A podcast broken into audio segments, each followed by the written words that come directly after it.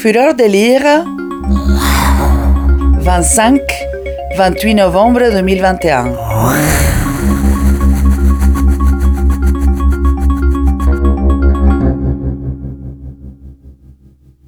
Bonjour Nicolas Masson, pouvez-vous vous présenter en quelques mots?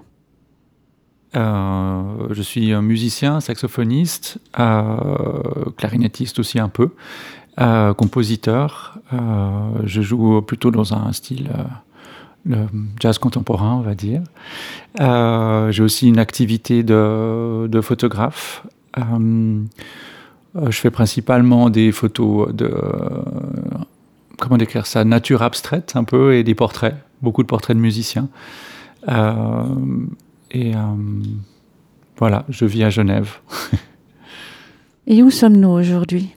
Alors, euh, on est chez moi, dans le quartier de l'hôpital, avenue de la Roseraie, où je vis avec ma famille, avec mon épouse, mes deux enfants. J'ai un garçon et une fille qui sont à la journée sportive aujourd'hui. Et euh, voilà, c'est ici que qu'on vit en famille, c'est ici que je travaille aussi. Euh, j'ai mon piano ici, c'est là que que j'écris de la musique, euh, que je travaille aussi sur sur mes images. Et voilà, je suis très heureux de vivre dans ce quartier.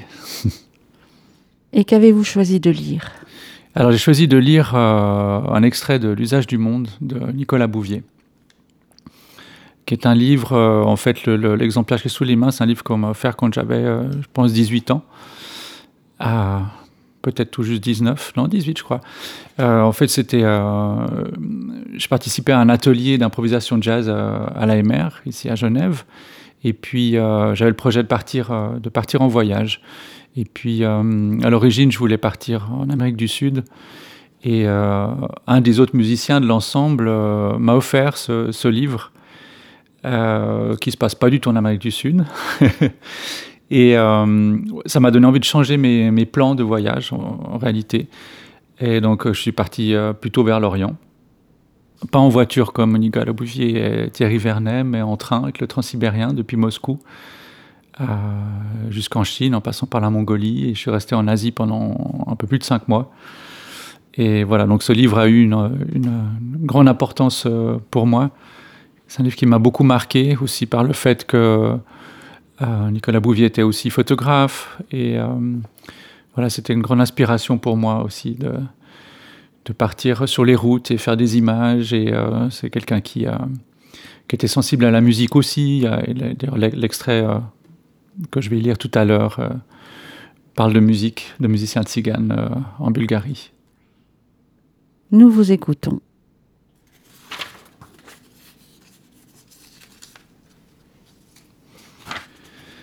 Il y a aujourd'hui environ 100 000 tziganes dans les campagnes yougoslaves. Moins qu'autrefois. Beaucoup ont péri pendant la guerre, massacrés ou déportés par les Allemands.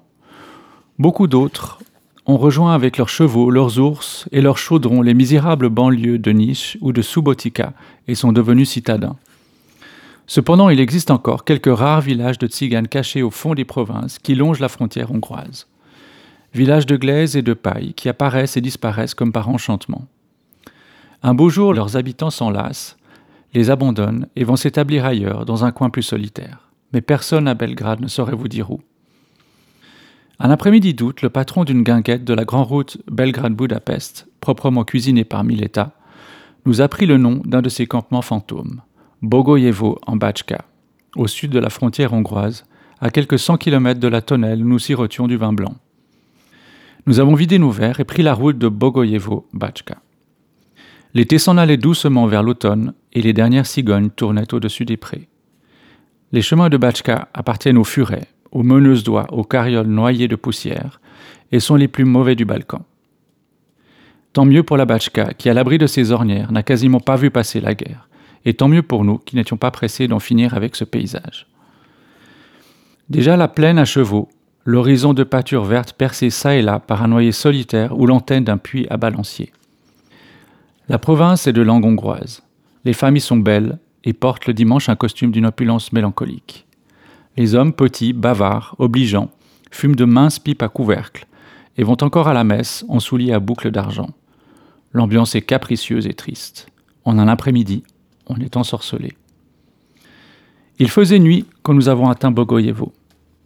Le village, cossu et silencieux, se groupait autour d'une lourde église fraîchement blanchie à la chaux. Pas de lumière, sauf à l'auberge d'où parvenaient les bruits feutrés d'une dernière partie de billard. Dans la salle, trois paysans en complet noir combinaient sans mot dire des coups rapides, astucieux, et leur ombre dansait agrandie sur le mur blanc. Face à un crucifix, un ancien portrait de Lénine, Lénine en cravate lavalière, pendait accroché au-dessus du comptoir. Seul à une table, un berger en police trempait du pain dans sa soupe. L'ensemble était assez singulier, mais pas trace de tzigane. Nous nous étions trompés de Bogoyevo. Il y a deux villages voisins, Bogoyevo des paysans et Bogoyevo des tziganes. Un côté Ramu et un côté Stravinsky, qui ne semblait d'ailleurs pas faire trop bon ménage. Les trois joueurs interrogés sur le pas de la porte nous désignèrent d'un geste vague une boucle du Danube qui brillait à portée de fusil. Notre méprise leur restait sur le cœur. Le temps de retenir la seule chambre de l'auberge et nous étions repartis. Derrière la berge du fleuve, Bogoyevo des Tziganes dormait déjà. Mais à quelques pas du camp, à l'orée d'un pont rompu, dans une cabane couverte de liserons, nous avons surpris quelques-uns de ces hommes qui passaient la nuit à boire et à chanter. De la cuisine éclairée au pétrole montait une musique d'une gaieté canaille. On se poussa pour guigner au carreau. Près de la lampe, un pêcheur vidait des anguilles, tandis qu'une grosse campagnarde tournait pieds nus dans les bras d'un soldat. Assis en rang derrière une table chargée de litres à moitié vide, cinq tziganes dans la quarantaine, cinq tziganes pouilleux, gonilleux, finaux, distingués, grattaient leurs instruments rapiécés et chantaient. Des visages à larges pommettes, des cheveux noirs, plats, longs sur la nuque, des têtes d'Asiates, mais frottés à tous les petits chemins d'Europe, et cachant l'as de trèfle ou la clé des champs au fond de leur feutre mité. Il est très rare de surprendre les Stiganes au gîte. Cette fois-ci, nous ne pouvions pas nous plaindre, c'était vraiment le terrier. Lorsqu'on apparut sur la porte, la musique s'arrêta net. Ils avaient posé leurs instruments et nous fixaient, stupéfaits et méfiants. Nous étions nouveaux venus dans ces campagnes où rien n'arrive, il fallait montrer patte blanche. On s'assit à leur table, qu'on fit regarnir de vin, de poissons fumés, de cigarettes. Lorsque le soldat disparut avec la fille, ils reprirent leurs aises, comprenant que nous étions entre cheminots, et se mirent à nettoyer les plats avec beaucoup de coquetterie. Entre les tournées, nous parlions, en français à Mileta, qui s'adressait en serbe au patron qui traduisait en hongrois au tzigane et retour. L'ambiance était redevenue cordiale. Je branchai l'enregistreur et la musique recommença. D'ordinaire, les tziganes jouent le folklore de la province dans laquelle ils se trouvent. Xardas en Hongrie, Oros en Macédoine, Kolo en Serbie. Ils empruntent leur musique, comme tant d'autres, et la musique est sans doute la seule qu'ils restituent après l'avoir empruntée. Il va sans dire qu'il existe aussi un répertoire proprement tzigane sur lequel ils sont très discrets et qu'on entend que rarement. Mais ce soir-là, dans leurs repères et sur leurs instruments bricolés, c'était justement leur musique qu'ils jouaient. De vieilles complaintes que leurs cousins des villes ont oubliées depuis longtemps. Des chansons frustes, excitées, vociférantes, qui racontent en langue romanie les avatars de la vie quotidienne, larcins, petites aubaines, lune d'hiver et ventre creux. Le juif à la tignasse rousse vole un coq rouge et un canard. Le juif roux, avec ses bouclettes, dérobe un canard dans un coin. Tu leur as plumé les pattes pour ta mère qui les mangera, plus tendre que le cœur des roses rouges. Hola, Janos, hola. Nous écoutions. Pendant que Janos disparaissait avec ses volailles plumées et que les tziganes scandaient sa fuite sur leur crin-crin avec une turbulence de gosse, un vieux monde sortait de l'ombre. Nocturne et rustique, rouge et bleu, plein d'animaux succulents et sagaces, monde de luzerne, de neige et de cabanes disjointes, où le rabbin en cafetan, le tzigane en loque et le pop à barbe fourchue se soufflaient leur histoire autour du samovar. Un monde dont il changeait l'éclairage avec des involtures, passant sans crier gare d'une gaieté de truands à des coups d'archet déchirants. Et pourtant, tout le monde m'avait dit épouse la fille du voisin. La nouvelle mariée a-t-elle filé avec un autre? Était-elle moins vierge qu'on ne l'avait promis? Peu importait l'histoire. Il leur plaisait tout d'un coup d'être tristes, et n'importe quel thème aurait fait l'affaire. Le temps de quelques cigarettes, ils allaient faire gémir leurs cordes pour le simple plaisir de se mettre la main à l'envers. Longueur toute provisoire. L'instant d'après, les deux plus acharnés que nous avions dû, pour les besoins de l'enregistrement, reléguer avec ménagement derrière leurs collègues, menaient un train d'enfer. Un retour au style gaillard était à craindre et se produisit en effet au moment de notre départ, sans égard aux pêcheurs et propriétaires de la cabane qui bâillaient dans un coin, les poings sur les yeux. Il était tard lorsque les cloches de la grand-messe nous réveillèrent à toute volée. Les colombes picoraient dans le cours de l'auberge. Le soleil était haut. Café au lait sur la place, dans de larges bols blancs à bord dorés, en regardant les femmes en route vers l'église, toutes tendues d'oriflammes. Elles portaient des escarpins, des bas de fil blanc, des jupes brodées, en forme de corolle, gonflées par les jupons de dentelle, des corsages lacés, et sur le sommet du chignon, un flot de rubans fixé à un petit calot. Belle et lancée d'un seul jet. Elle se serre tant la taille, nous souffla l'aubergiste, que chaque dimanche vous en avez deux ou trois qui s'évanouissent avant l'élévation. Il baissait la voix avec respect. Il faut vraiment qu'une civilisation campagnarde soit dans sa fleur pour qu'on vous y parle des femmes avec ce ton de mystère. Avec ses filles hâlées, son linge frais emposé, ses chevaux au pâturage et le voisinage des tziganes pour servir de levain à cette pâte, Bogoyevo des paysans avait bien de quoi être heureux. Vers midi, retour à la cabane du pont, où deux des virtuoses de la veille nous attendaient pour nous conduire au campement. Ils étaient attablés, frais comme des goujons, en compagnie d'un vieux paysan hongrois auquel ils essayaient de vendre un cheval. On leur fit passer les enregistrements. C'était excellent. Ces voix d'abord timides qui dégénéraient bientôt en beuglements rustiques d'une gaieté irrésistible. Ils écoutaient les yeux fermés de plaisir, avec des sourires en lames de couteau. Le vieux lui-même commençait à s'épanouir au bout de la table. L'enregistreur, en notre présence, lui faisait redécouvrir cette musique familière avec un cœur neuf. Quand ce fut terminé, il se leva et se présenta à la ronde avec beaucoup d'aisance. Il voulait chanter lui aussi des chansons hongroises. Il relevait le gant, il daignait concourir. Nous n'avions plus de bande, aucune importance. C'était juste chanter qu'il voulait. Il défit la brisure de son col, posa les mains sur son chapeau et entonna d'une voix forte une mélodie dont le déroulement, absolument imprévisible, paraissait, une fois qu'on l'avait écouté, parfaitement évident.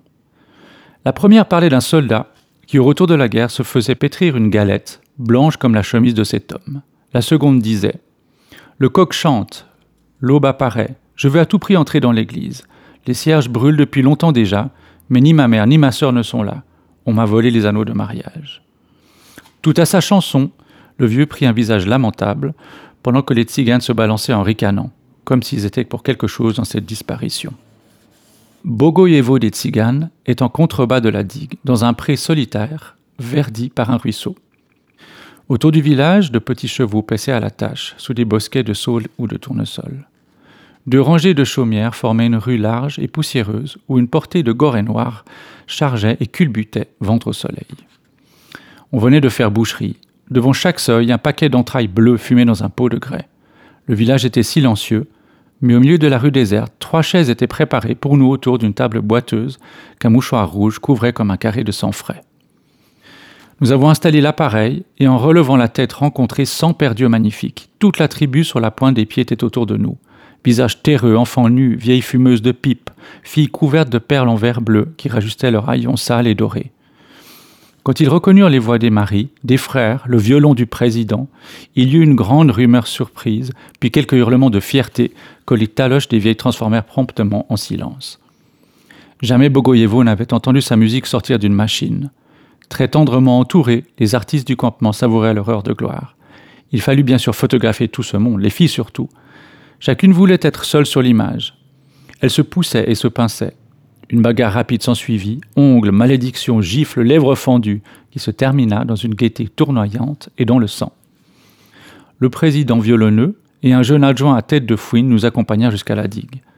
Un dahlia piqué sur l'oreille, ils marchaient lentement, tout absorbés par leur concert surprise. En serbe, ils nous demandèrent de revenir. À Bogoyevo des paysans, tout le monde devait banqueter ou dormir derrière les volets bleus. Personne sur la place, sauf une haute trompe de poussière rouge qui dansait toute droite et finit par s'écraser contre la façade de l'église. À quinze à l'heure, on s'engagea dans les chemins qui rejoignaient le bac de Bachka Palanka. Le pays silencieux reposait dans la lumière lourde et fruitée d'une fin d'été.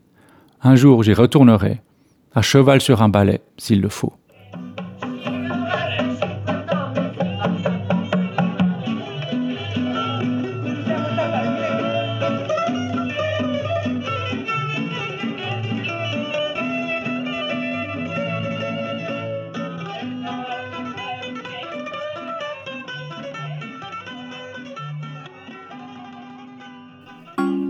Fureur de Lire 2021. Un festival littéraire de la ville de Genève. Organisé par la Maison Rousseau et littérature. « 25-28 novembre 2021.